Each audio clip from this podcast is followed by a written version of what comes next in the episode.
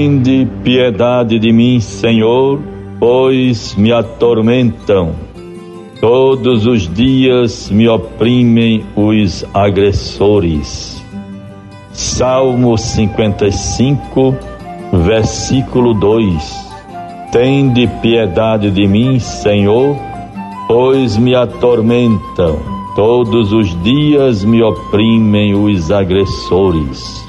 Bons ouvintes, Nesta segunda-feira, 22 de março de 2021, vamos vivendo então, com a graça de Deus, a última semana da Quaresma, que vai nos conduzindo para o Domingo de Ramos e, portanto, a abertura da Semana Santa.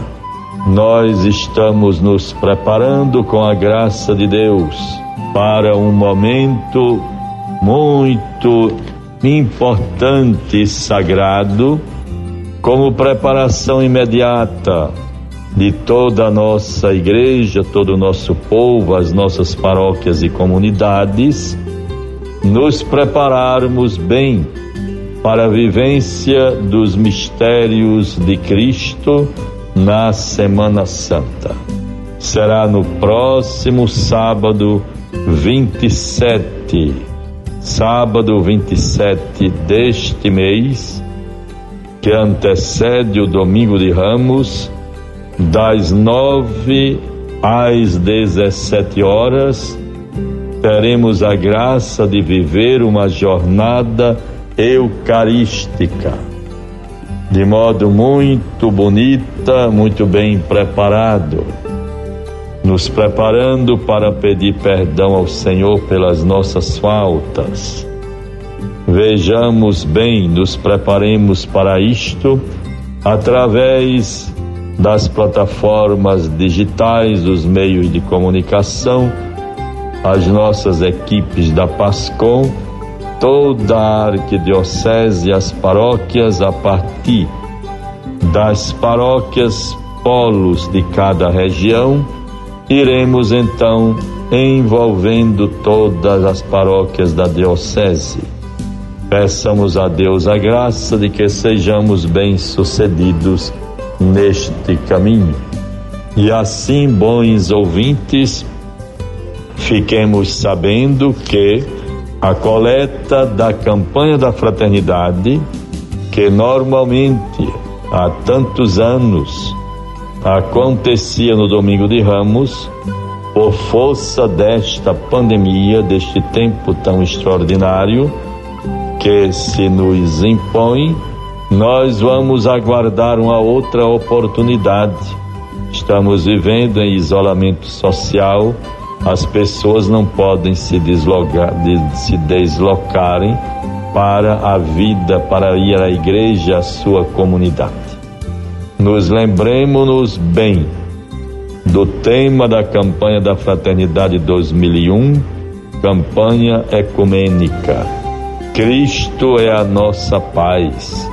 Do que era dividido, fez uma unidade. Fraternidade e diálogo, compromisso de amor. Vejam que temas tão importantes tão próprios e oportunos para toda a igreja, para toda a sociedade. O Espírito nos ilumine e procuremos com muito amor, perseverança, dar o nosso testemunho de fé nesses dias.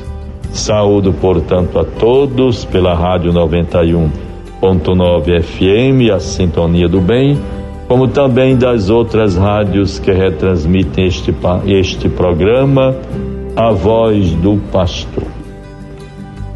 Vejam, portanto, quem pode aproximar-se do monte do Senhor, quem tem mãos puras e inocente o coração.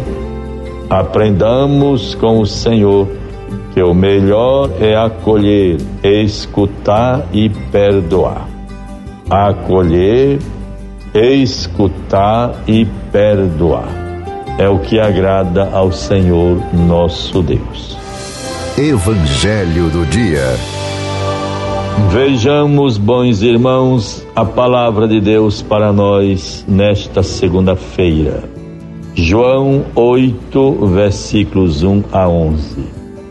Dirigiu-se Jesus para o Monte das Oliveiras.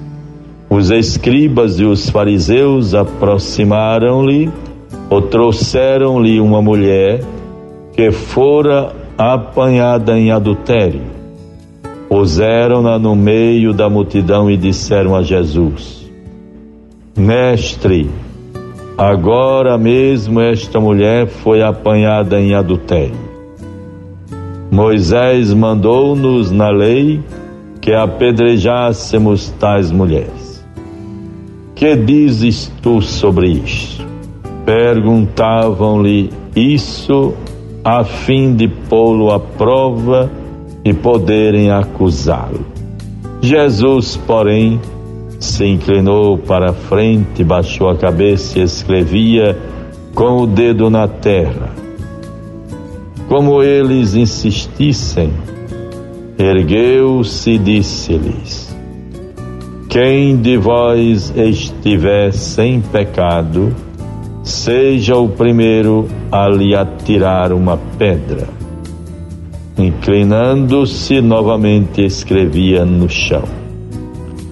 A essas palavras, sentindo-se acusados pela sua própria consciência, eles se foram retirando um por um, até o último, a começar pelos mais idosos de sorte que Jesus ficou sozinho com a mulher diante dele. Todos foram se afastando, a começar pelos mais idosos. Devemos pedir a Deus a graça da sua misericórdia e da nossa conversão, para que não insistamos nas maldades do nosso coração. Conversando com o arcebispo. Há uma pergunta para concluir do nosso ouvinte João Pedro da cidade de Bom Jesus. Quer saber qual o significado do sino para a Igreja Católica? O sino em nossas igrejas, sempre ao longo dos, dos primórdios da vida da igreja, sempre se constituiu um instrumento de convocação, chamar os fiéis. E isto ainda até hoje é lembrado e também citado como um dos meios de comunicação em tempos mais antigos, quando não dispunhamos das redes sociais, do telefone, do rádio, como se poderia então convocar as pessoas para as atividades religiosas. Toda igreja, todo templo tinha uma torre com o seu sino. O sino era um meio de comunicação. Pelos seus diversos toques, as pessoas sabiam o que estava acontecendo. E isso é muito positivo até hoje. Nas cidades mais rurais, Ainda o sino toca para anunciar a morte de uma criança, de um jovem, eh, de uma jovem, de um adulto. Tem, há os toques próprios para cada circunstância, para cada fiel falecido. No entanto, vivemos um mundo diferente e moderno, quando as pessoas podem prescindir muito bem. Vale agora a hora, o sino permanece como sinal de júbilo, de esperança, tanto assim que não tocamos os sinos durante a quaresma. Na Páscoa, anunciando a ressurreição do Senhor, os sinos tocam. É também sinal de alegria quando há a eleição de um Papa quando há um momento festivo na comunidade, devemos tocar os sinos, como também durante a elevação da hóstia consagrada e do cálice no momento da celebração eucarística. Você também pode enviar sua pergunta para o arcebispo através do WhatsApp 99675 7772.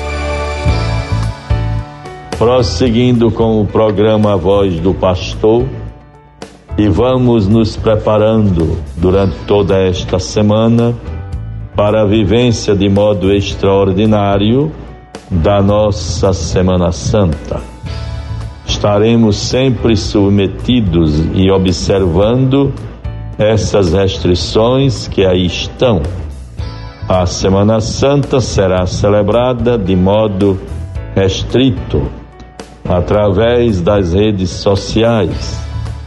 Infelizmente, com tristeza, percebemos que em mais este ano iremos viver esta Semana Santa de modo tão diferente. Pensávamos que apenas em 2020, mas a realidade está aí, a pandemia cada vez mais cruel e por isso é o mínimo que podemos fazer zelarmos pela vida uns dos outros, contribuindo para o isolamento social mas a Semana Santa será celebrada com muita piedade. As pessoas terão oportunidade de acompanhar em suas casas. Guardemos estas informações, Deus nos favoreça. Em nome do Pai, do Filho e do Espírito Santo. Amém. Você ouviu a voz do pastor com Dom Jaime Vieira Rocha.